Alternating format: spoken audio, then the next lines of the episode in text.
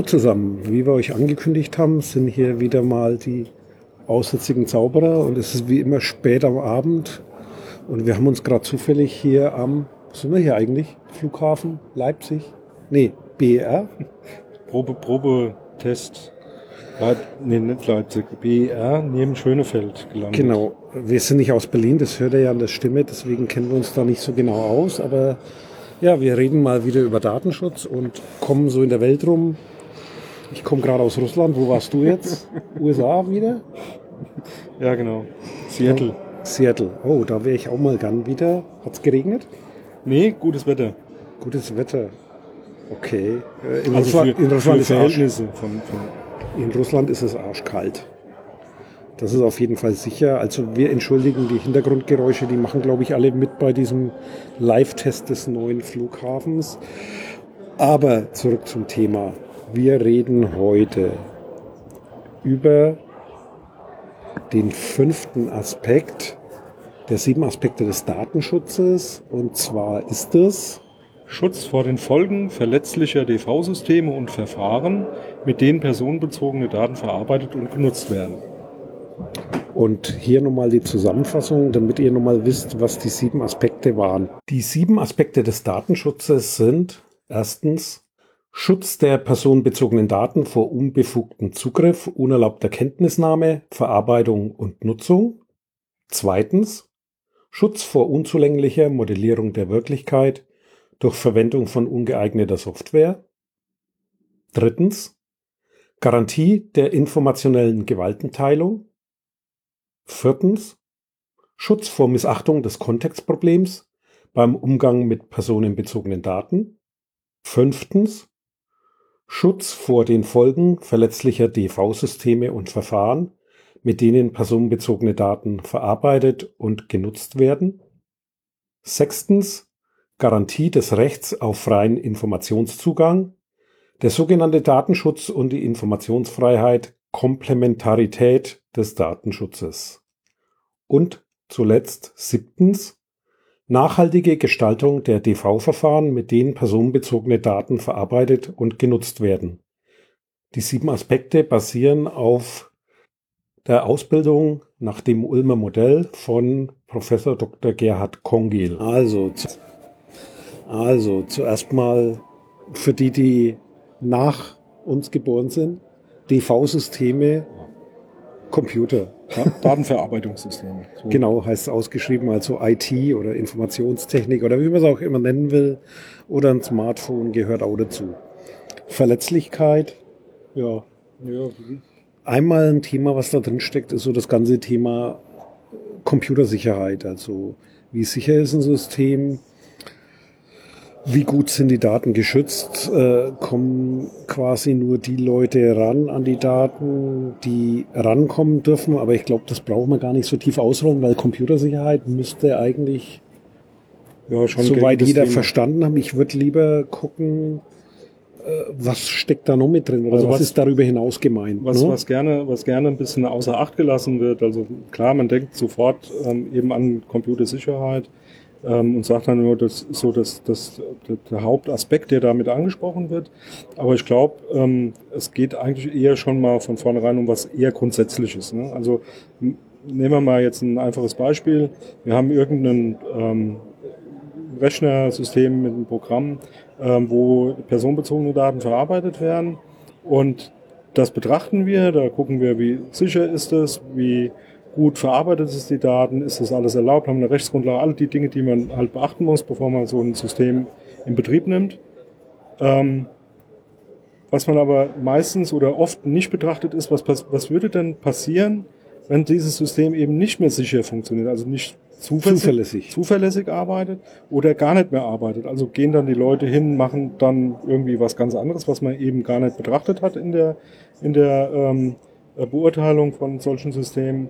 Und das ist mindestens genauso wichtig. Also du meinst quasi, äh, wir, wir benutzen jetzt Facebook. Was passiert, wenn Facebook nicht mehr da ist?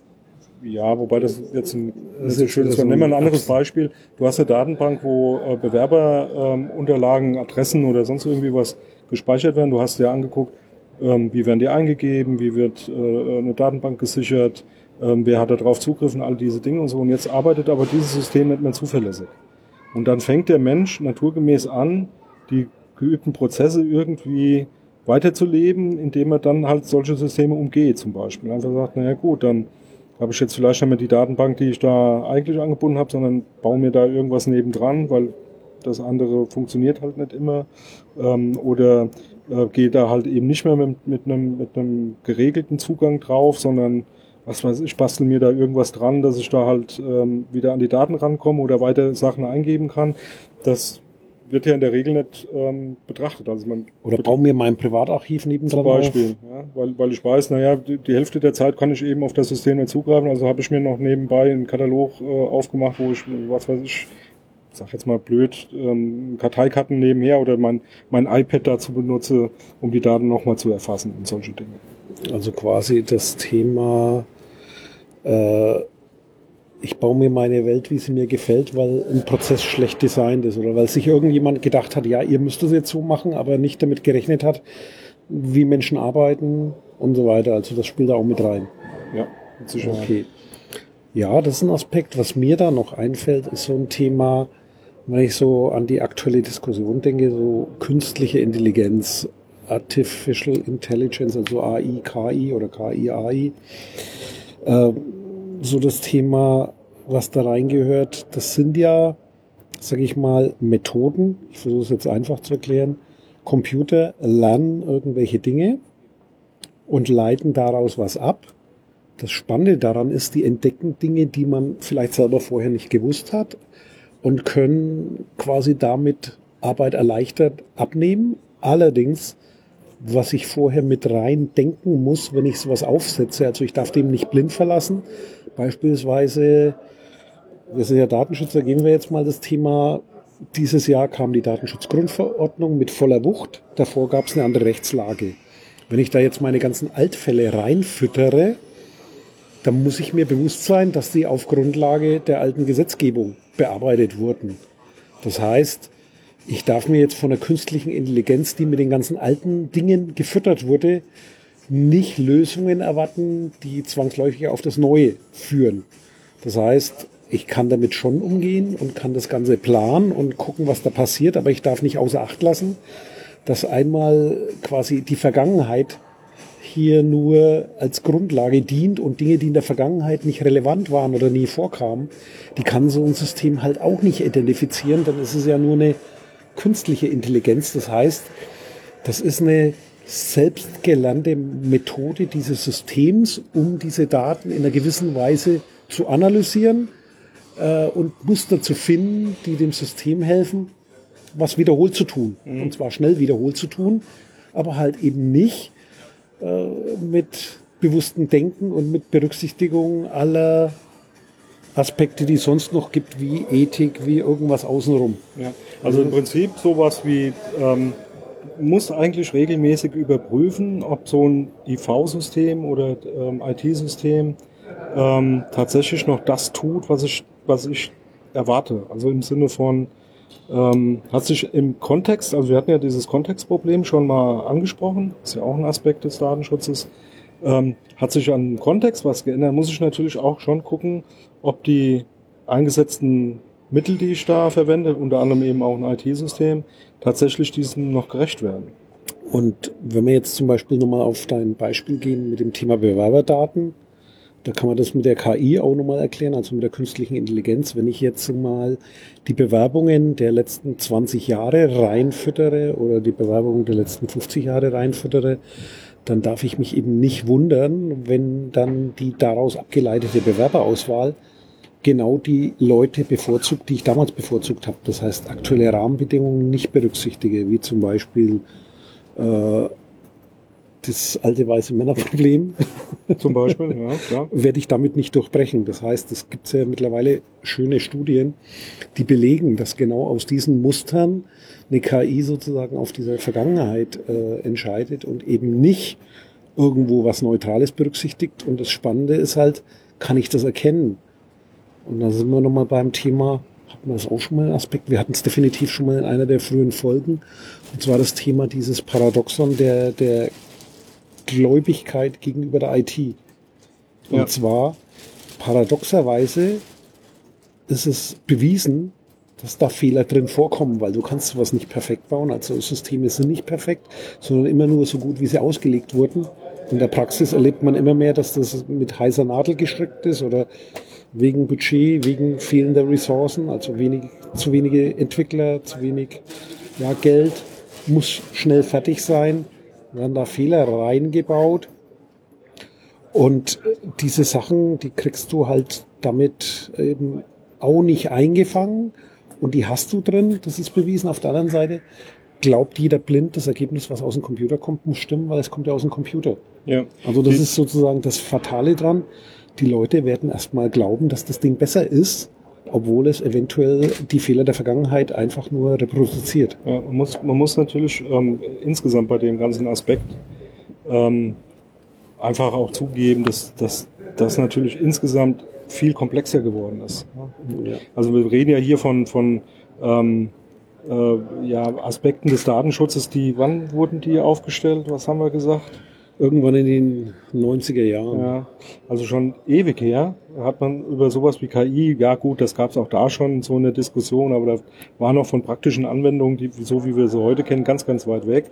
Oder ähm, da standen noch keine Lautsprecher um einen rum, die zuhören, auf Sprachbefehle warten genau. und so weiter. Ja, und ähm, nichtsdestotrotz ähm, deckt dieser Aspekt auch da eine ganze Menge von heute ganz gut ab. Also das ist gerade so im Hinblick Datenschutzgrundverordnung äh, spielt da so was wie ähm, ja, Risikobetrachtung insgesamt, ähm, die da ja viel, viel mehr ähm, Eingang gefunden hat, ähm, spielt da natürlich schon auch eine wichtige Rolle. Ne? Also in der Praxis heißt es für mich eigentlich bei, bei diesem Aspekt tatsächlich, Regelwerke reinzubringen in sein, in das Risikomanagement, äh, in das, was man datenschutzmäßig macht, indem man tatsächlich immer wieder regelmäßig überprüft, sind die Annahmen, die man getroffen hat, noch die, die ähm, zu dem Zeitpunkt, wo man ein System gebaut hat oder erfunden hat, äh, entwickelt hat, äh, ist das noch so oder hat sich da was dran geändert? Und sind die Maßnahmen und die Methoden, die man da anwendet, tatsächlich noch ähm, intelligent genug und, und, und decken das auch tatsächlich ab, was ich damit eigentlich erreichen wollte. Und das muss man halt regelmäßig tatsächlich überprüfen. Also quasi so ein Lebenszyklus, so ein Nachjustieren der Ziele. Das heißt, ich vergleiche meine Ergebnisse mit dem, was ich erwartet habe. Ich mache auch quasi dann nach wie vor Stichproben und muss quasi da am Ball bleiben, um immer zu wissen, äh, ist das, was ich da als Ergebnis erhalte, eigentlich noch gültig in dem, wie ich es einsetze. Also nicht quasi der Meinung sein, was viele tun. Ich nehme jetzt ein System, Digitalisierung ist ja so ein schönes Schlagwort, ja. Ja. nehme da eine KI, werf die irgendwo drauf, wie man so schön sagt, und dann löst mir das das Thema und ich lasse das vor mich hinarbeiten und dann passieren irgendwelche Dinge, die kein Mensch mehr hinterfragt, im schlimmsten Fall auch keiner mehr hinterfragen kann, weil es keiner mehr versteht. Das wäre auch so ein Thema Verletzlichkeit der DV-Systeme. Inwieweit kannst du das so, sage ich mal, entwerfen und beschreiben, dass eine Chance besteht, überhaupt diese Fehler zu erkennen? Da hängt schon eine ganze Menge Zeug dran. Und ja, dann hätte ich, hatte ich noch gerade einen Aspekt, aber irgendwie merke ich, die Umgebung macht mich so nervös, da passiert so viel um uns rum spannende Dinge. Da laufen Fotografen durch die Gegend und beobachten uns da gerade, wie dieser Flughafen gelistet wird. Äh, Leute laufen mit Gepäck vorbei. Irgendwie geht es auf die Konzentration. Jetzt muss ich meinen Faden wiederfinden. Wir waren bei dem Thema KI, bei dem Thema Fehlerfreiheit, bei dem Thema Bewerberdaten. Also einmal diesen Sicherheitsaspekt und diesen Sicherheitsaspekt, da wollte ich nochmal drauf eingehen, genau. Und zwar ist halt nicht nur technische Sicherheit. Das heißt, ich gucke mir an, vereinfacht tut es ja schon das die meisten Leute, die stellen sich so eine Kiste Blech mit Prozessoren drin, also wie so ein klassischer PC vor und da drin spielt sich das ab. Ist halt heute nicht mehr so, sondern das, der, der Datenschutz hängt halt nicht nur an der Sicherheit, sondern auch an quasi dem, was ich mir ausgedacht habe, wie so ein Arbeitsablauf funktioniert. Ich muss damit rechnen, dass Menschen Fehler machen. Das heißt, ich brauche eine Möglichkeit, Fehlertoleranz da einzubauen, dass Fehler bemerkt werden, dass ich die Chance habe, Fehler zu korrigieren. Und all das spielt auch in das Thema rein Schutz vor ja, fehlerhaften DV-Systemen.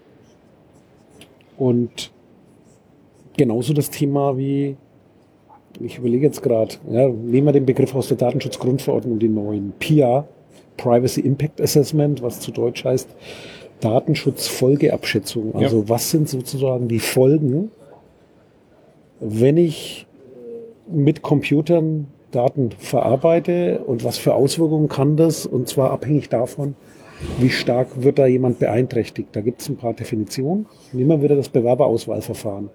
Also wie wird ein Bewerber davor geschützt, dass äh, der Prozess, durch den er läuft, also er gibt seine Bewerbung ab, mittlerweile online, oder man sucht sich äh, neue Beschäftigte über ein Xing-Profil, über LinkedIn, über Facebook oder irgendwas, muss ich quasi mit berücksichtigen, was für Fehler können da passieren und wie schließe ich eventuell Leute aus, benachteilige die und sowas kann ich auch nicht pauschal beantworten. Also ich bin im Datenschutz kein Fan von so, ich bin ein Fan von Standards, aber eben nicht auf der Ebene der Beurteilung.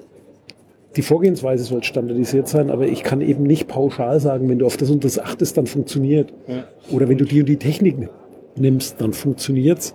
Das ist halt eine Fehleinschätzung. Das funktioniert vielleicht noch bei der IT-Sicherheit, aber nicht beim Datenschutz. Also was, was meiner Meinung nach da ein ganz gutes Beispiel für ist, ähm, was gerne, was gerne argumentiert wird ähm, bei solchen Systemen ist, naja, wir haben im Prinzip ja so einen grundsätzlichen Schutz, ähm, indem wir ähm, Möglichkeiten ähm, haben, ähm, zum einen als Betroffener Informationen über die Verarbeitung von personenbezogenen Daten zu erhalten und eben auch Korrekturmöglichkeiten ähm, haben, die nach Gesetz ja so vorgeschrieben sind.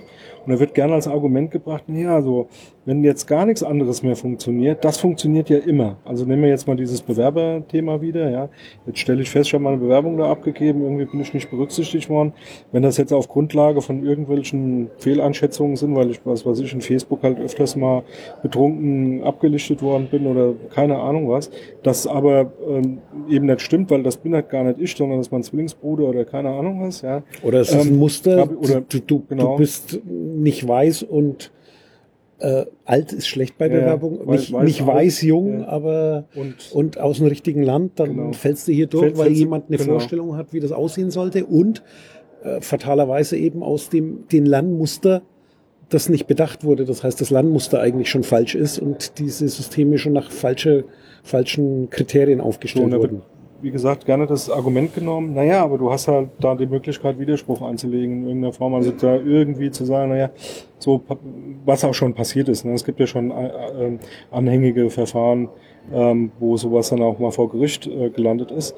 Ähm, aber genau das ist natürlich ähm, nicht, nicht wirklich ausreichend, weil ähm, was da definitiv nie, nie richtig funktioniert ist, du musst natürlich das auch mitbekommen. Also wie, wie willst du als Betroffener mitbekommen, dass du aus genau diesen Gründen da nicht in die Auswahl ge, äh, gekommen bist, äh, um dann Einspruch äh, zu, einzulegen, zu sagen, naja, Moment, ich bin zwar kein weißer alter Mann mit sexuellen Vorlieben, die genehm sind, sondern ähm, bin aus den, den Gründen da eben rausgesiebt worden. Diese Möglichkeiten hast du ja nicht. Ne? Datenschutzgrundverordnung sieht da ja immer dieses, diese zwei Aspekte. Ähm, die ähm, Rechte, die du als Betroffener hast und dann eben auch die Informationspflichten, die da sind. Ja, also im Sinne von Transparenz ist wird ja ganz groß geschrieben. Aber das ähm, ja, wird, wird noch spannend die nächsten, nächsten Jahre. Inwieweit das zum Beispiel auch davor schützt, äh, ich sage jetzt mal falsche, nicht zuverlässige äh, IT-Systeme und, und Prozesse und so weiter da äh, so ein klein bisschen in die Schranken zu weisen. Weil ich denke, das kommt schon auch sehr häufig vor. Ja, oder auch wenn, wenn hier ja, nur, nur ein Teilaspekt abgebildet wird. Also das ist ein Thema, was ich gerade wahrnehme, dass man so, weil es halt Trend ist, wir müssen unbedingt in die Cloud und ich dann irgendwelche Dinge aus Zwang mache, ohne eben diese Ende-zu-Ende-Sicht. Das heißt, wenn ich jetzt quasi im Unternehmen so ein Bewerberverfahren habe und das ist halt nicht nur eine Stelle beteiligt, sondern das ist halt etwas komplizierter in der Realität und da außer Acht lasse, dass wenn ich einen, einen Teil davon irgendwo anders hinstelle, dass ich dann halt anders drüber nachdenken muss, also von Anfang bis Ende und das eben nicht nur ein Thema ist, ich kaufe da mal eben was ein und das ist billiger, Mhm. Oder ich stelle das Ding dorthin, das wird schon genauso funktionieren. Ja, die Funktion ist wieder ein Thema, die wird man auch hinkriegen, aber habe ich dabei noch den Datenschutz gewahrt? Also dieses, wo fließen meine Daten? Bin ich eventuell quasi wieder mit anderen Firmen unterwegs? Also geht das nochmal durch andere Hände? Brauche ich da vielleicht noch zusätzliche Verträge, weil die Daten von anderen Leuten gesehen werden? Oder wer, wer macht das in wessen Namen? Das ist auch bei Cloud insbesondere nicht einfach zu beantworten. Es gibt so Standardvorgehensweise, diese Auftragsverarbeitung, die haben wir auch schon mal angesprochen. Die Juristen sagen immer, denk dran, mach diesen Vertrag. Aber die, die, die Auftragsverarbeitung geht halt davon aus, dass es eindeutig so ein Weisungsverhältnis gibt. Und wenn ich jetzt sage, ja, ich schließe einen Vertrag und dann hinten dran hängt ein Cloud-Service, wo ich nicht mal weiß, wo der auf der Welt ist. Der Vertrag geht aber davon aus, dass ich dem jedes vorgegeben habe und genau zu dem sagen kann, du endest aber hier oder du baust es jetzt um. Das ist halt nicht beim Cloud-Service so. Das heißt, es gehört auch dazu, sozusagen diese Gewohnheiten, die alten Vorgehensweisen zu hinterfragen weil die Welt eben komplexer ist und auch dieser Aspekt, wenn er noch so alt ist, da steckt doch eine Menge drin, weil er, es heißt, geh, geh hier entlang und diese sieben Aspekte sind eben gut, um den Weg entlang zu gehen, von der Quelle bis zum Ziel, also wo kommen meine Daten her, wann bin ich am Ziel, was habe ich da ringsherum betrachtet und so weiter. Genau. Fällt dir da noch was ein zum Thema IT-Sicherheit? Haben wir das, wir haben es jetzt ein bisschen zurückgestellt. Gibt es noch was zu sagen? Ja, grundsätzlich ähm, der, der meiner Meinung nach immer gut passende Vorschlag, ähm, solche Dinge immer vom Betroffenen aus zu betrachten. Das halte ich, das halte ich immer für einen ganz sinnvollen Weg, also wirklich zu gucken, wessen Daten werden da eigentlich jetzt ver verarbeitet und wie sieht es aus seinem Blickwinkel aus? Ja, so eine Ende-zu-Ende-Sicht ähm, tatsächlich ähm, so mal vom Betroffenen auszusehen und nicht nur typischerweise von demjenigen, der IT entwickelt oder der irgendein System ähm, kreiert baut. und baut, sondern tatsächlich. Oder Geld damit so, verdienen will. Was passiert mit so einem Bewerber, zum Beispiel bei so einem Bewerbersystem, ja? ja. wie äh, funktioniert? Da kriegt man das, denke ich mal, ganz gut, ähm, ja, sagen wir mal so nochmal so in, in so, ein, so einen Blick rein, der, der ähm, ganz hilfreich ist. Ja, und auch als Ergänzung, also weniger wichtig, aber als Ergänzung dann auch, äh, wer ist daran beteiligt? Also auch die Leute, die sozusagen bei dem ganzen Bewerbungsverfahren mitarbeiten, aus deren Blickwinkel auch drauf gucken, weil ich gehe mal davon aus, dass äh, Spezialisten in dem Thema Personalgewinnung äh, oder wie man das nennt, HR, glaube ich, heißt das heute, Human Resources, also so Personalkolleginnen und Kollegen, äh, die sind auch nicht immer die Spezialisten dann in, in der Computertechnik und die müssen auch damit umgehen und ich muss da auch eine Fehlbedienung ausschließen. Also ich merke gerade so, das ist doch vieles drin in dieser Datenschutzfolgeabschätzung.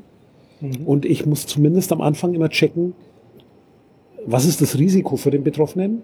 Welcher Schaden kann entstehen? Und dann tiefer in die Prüfung einsteigen, wenn das Risiko hoch ist oder viel Schaden entstehen kann. Weil es gibt definitiv ganz viele Dinge, da muss ich es nicht so genau tun weil es nicht so wichtig ist, weil die Konsequenzen nicht so dramatisch sind. Aber so ein Bewerberverfahren gehört meiner Meinung nach oder unserer Meinung nach, denke ich, schon zu den Themen, da sollte man genau hingucken, weil du kannst da ein, das ganze Leben ruinieren damit. Ja. Weil das sollte zumindest nicht passieren aufgrund von ja, Fehlern, die ich da einbaue oder Sachen, die ich mir da äh, nicht vorher Gedanken drüber mache. Das wäre schade drum. Ja. Dafür ist das Leben zu viel wert. Und ja. Haben wir was vergessen? Haben wir was vergessen? Der da hinten hat, glaube ich, was vergessen. Der eilt hier mit dem Rollkoffer durch die Gegend, aber Sicher haben wir was vergessen. Wie immer haben wir was vergessen und äh, ja, dann gucken wir jetzt mal, wann wir hier weiterfliegen und wünschen euch noch einen schönen Morgen, Abend oder was auch immer. Und wir freuen uns, wenn ihr uns weiterhin zuhört. Ihr könnt uns wie immer auch Kommentare hinterlassen auf unserer Seite unter https äh, Doppelpunkt Doppelslash auszauberer.de, weil ich habe letztens ein Feedback gekriegt, die wussten gar nicht, dass wir auch eine Website haben. Die haben gesagt, kann man da auch mal Hintergrundinfo kriegen? Und ich habe gesagt, ja sicherlich, dafür haben wir Links drin. Was natürlich jetzt die Challenge ist, jetzt habe ich mich in die Scheiße reingequatscht, äh, zu dem Thema die passenden Links zu finden. Ah, viel Nacharbeit. Das heißt, ihr werdet wie immer die Folge hören, wenn die Aufnahme lang zurück ist und der Flughafen BER wahrscheinlich schon lange in Betrieb ist. Bis zum nächsten Mal. schon, schon abgelöst wurde. Macht's gut. Dieses Angebot ist keine Rechtsberatung und vollständig subjektiv. Zu Risiken und Nebenwirkungen lesen Sie die Gesetzgebung und fragen Ihren Datenschutzbeauftragten oder Rechtsanwalt.